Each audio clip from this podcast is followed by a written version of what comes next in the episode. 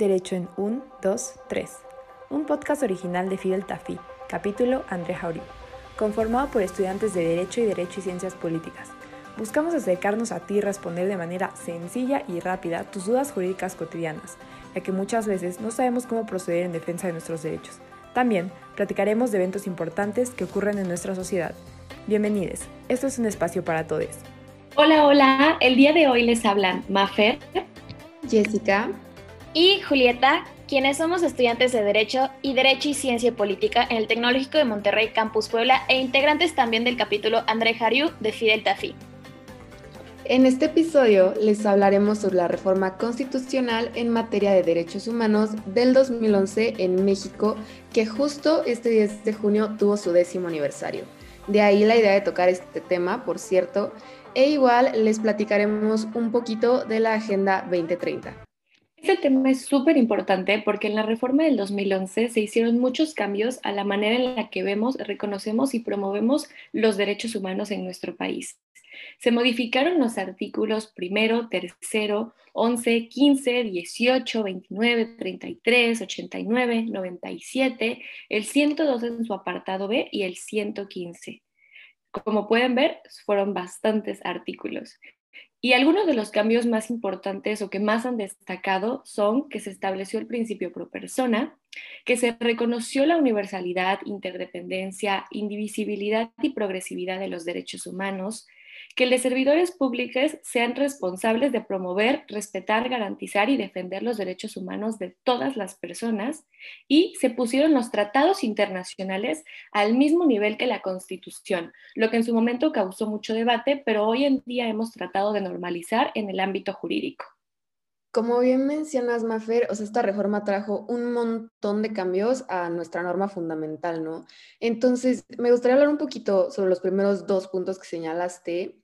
Primero, en cuanto al principio pro persona, este se refiere en términos muy sencillos para quienes nos estén escuchando, a que las autoridades deberán elegir siempre la norma o incluso la interpretación de una norma, en caso, en caso de que sea aplicable, que proteja mejor a la persona a la que se le está, pues, valga la redundancia, aplicando dicha disposición. No siempre se va a tratar de beneficiar al ser humano con cualquier norma que se aplique. Y esto que ahorita mencionas, Jess, es algo súper, súper importante porque muchas veces tenemos como estas situaciones en las que no podemos tratar a las personas de la misma manera, ¿no? Entonces, justamente el principio pro persona lo que nos hace es traer este entendimiento eh, de este dicho que tenemos mucho eh, las personas que estamos dentro del ambiente de la abogacía, que es el trato igual a los iguales y desigual a los iguales, ¿no? Hacer este tipo de interpretaciones, que ahorita más adelante vamos a hablar acerca de estos mecanismos constitucionales que pueden lograr eh, llevar a cabo este principio pro persona, ¿no? Pero sí es una de las cosas más importantes que hoy en día pues está permeado en casi todos nuestros procesos legales. Exactamente, justo eso que dijiste es la manera en que debe aplicarse.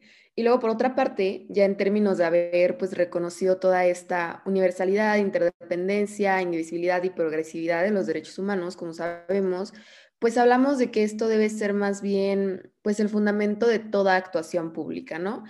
Entonces, de aquí se desprenden precisiones ya como la prohibición de discriminar por motivo de preferencias sexuales, que ya se especifica literalmente, cosa que antes no estaba, em, los derechos al asilo y al refugio, y algo que me parece importantísimo y que yo honestamente no escucho que se hable mucho, o sea, sí está como ahí, pero no se menciona, es el que constitucionalmente se estableció que nuestro sistema penitenciario debe organizarse con una base en el respeto a los derechos humanos.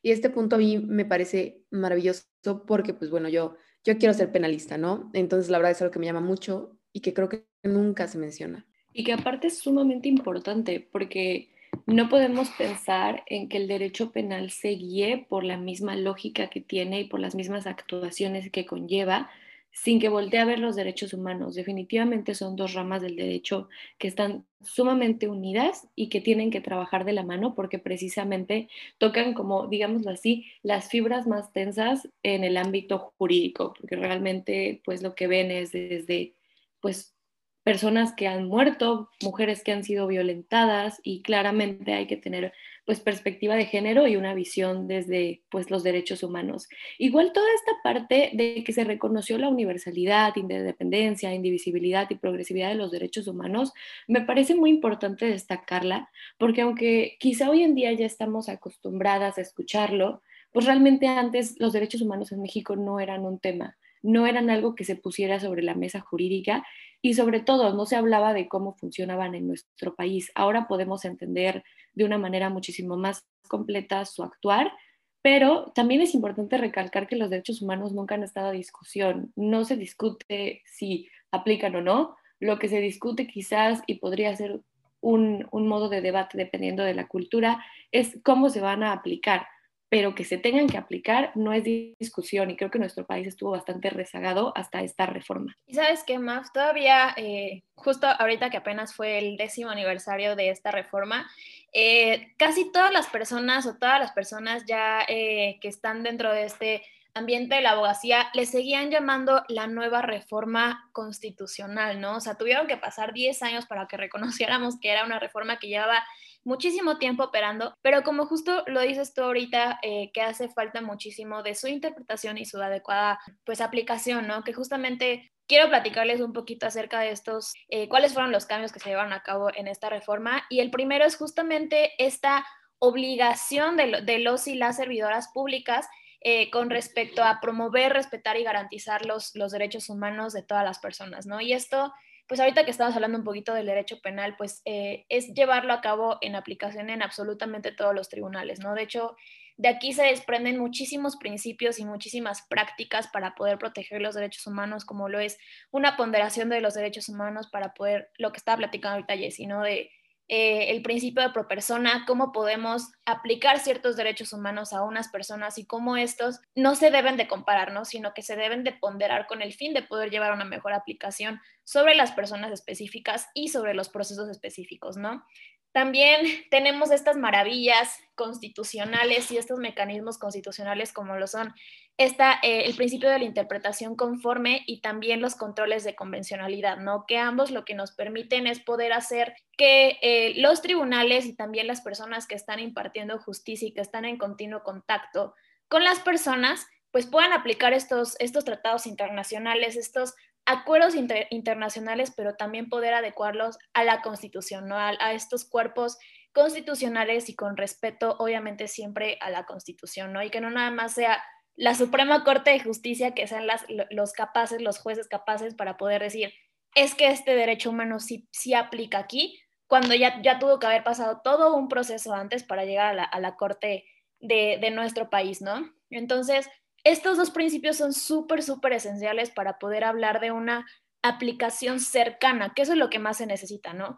Eh, ahorita lo decía Maffer, en cuestiones de, violencia hacia la mujer es en, la parte donde hemos tenido una mayor evolución y en donde hemos aplicado más estas cuestiones de eh, los controles de convencionalidad, por ejemplo, ¿no? Tenemos una aplicación directa de, poder hablar de que la CEDAW se está aplicando dentro de los procesos justamente todas estas convenciones interamericanas, por ejemplo, la Belém do Pará, etcétera. Y la verdad es que esta nueva reforma, pues, nos trae muchísimas cuestiones a colación que, pues, al final de cuentas hace que la, justicia y el poder alcanzar una justicia con base en los derechos humanos, pues, sea real, ¿no? Y pues bueno, también en cuanto a las cuestiones de los tratados internacionales están al mismo nivel de la Constitución, bueno, esto fue al principio algo que, trajo muchísima discusión sobre el tema de es que como los tratados internacionales van a, van a estar al mismo nivel de la Constitución, que al final pues siempre se ha tenido mucho esta discusión de ¿Están primero los tratados internacionales o está primero la Constitución? ¿no? Entonces, lo que nos trae esta reforma es decir, a ver, es que los tratados internacionales están al mismo nivel de la Constitución, pero porque la Constitución los reconoce, ¿no? Cosas tan importantes como lo son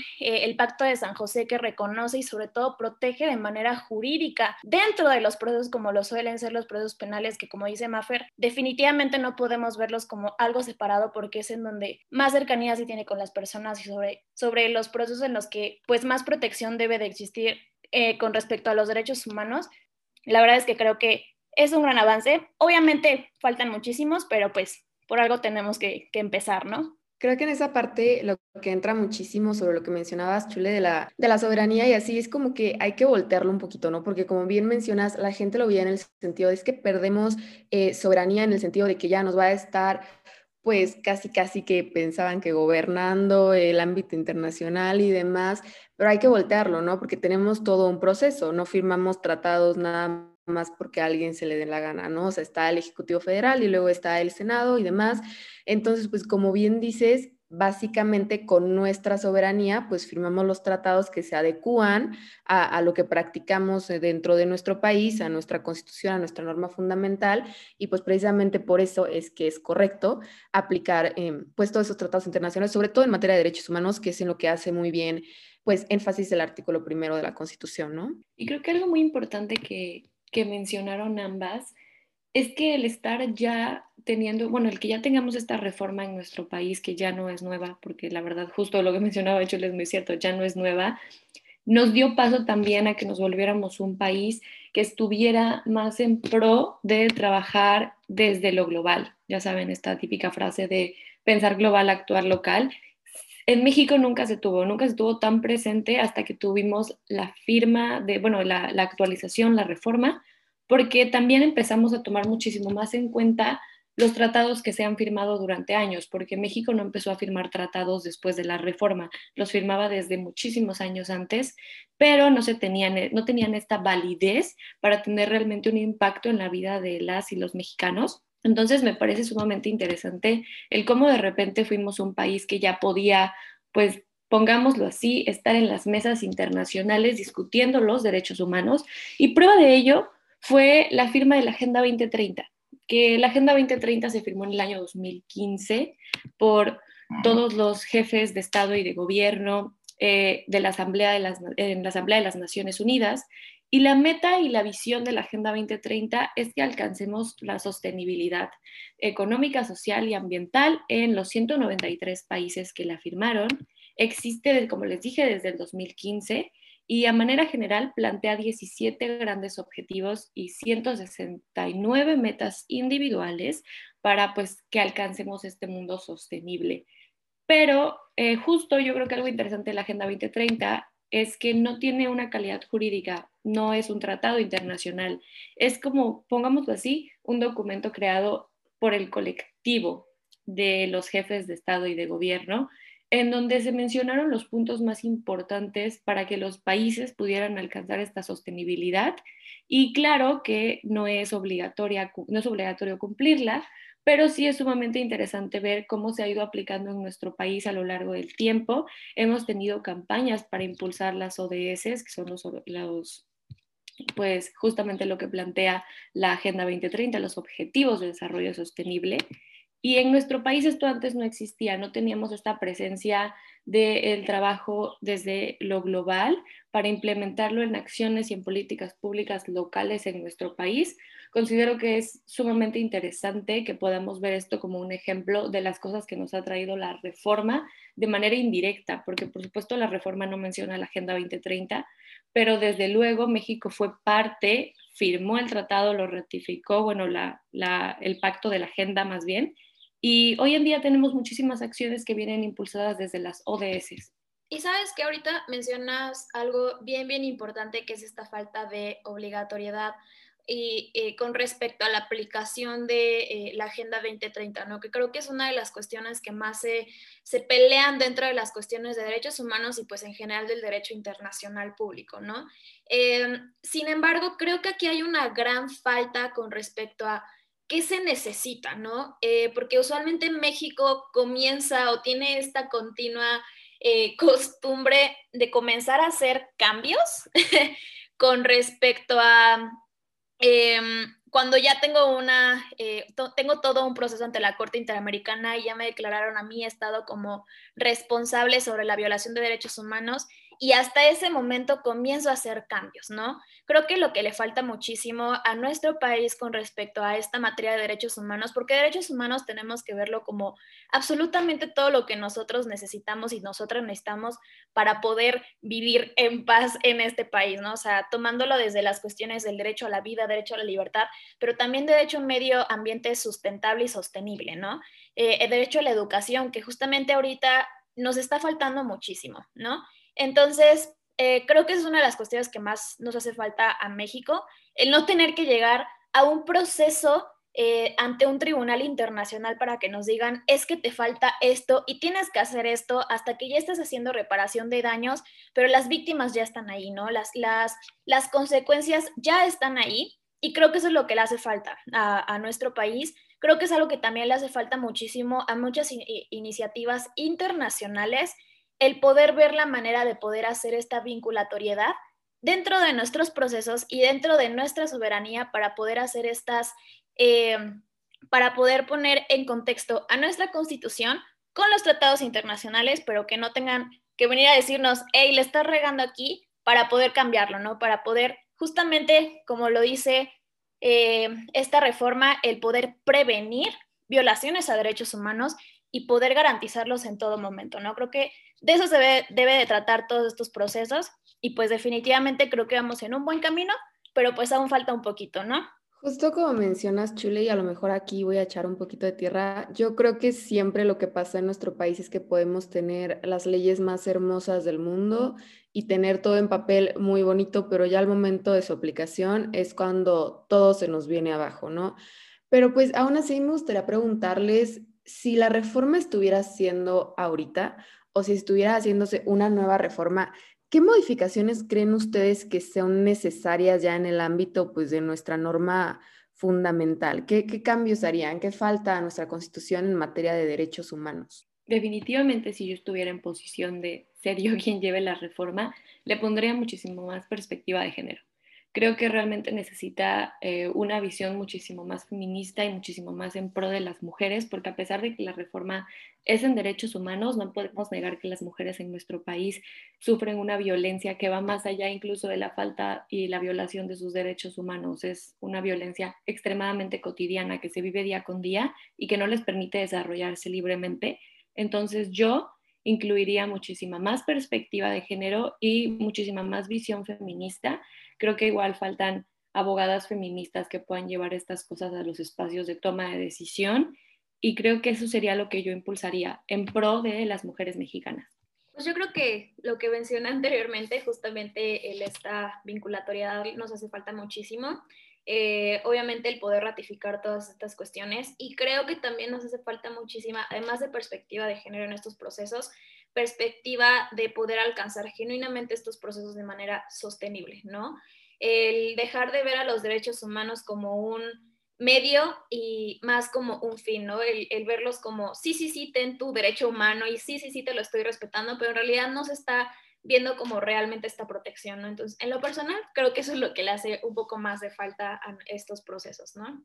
Completamente con lo que, este, de acuerdo con lo que ambas mencionan. Y pues creo que ya nada más agradecerles a todos, todas y todes quienes nos escucharon el día de hoy. Esperamos que este podcast les haya ayudado a conocer un poco más sobre toda esta reforma en materia de derechos humanos del 2011, un poquito también sobre cómo aplica esta Agenda 2030, sobre cómo se comporta México en, en este ámbito y esperamos verles en nuestro siguiente episodio.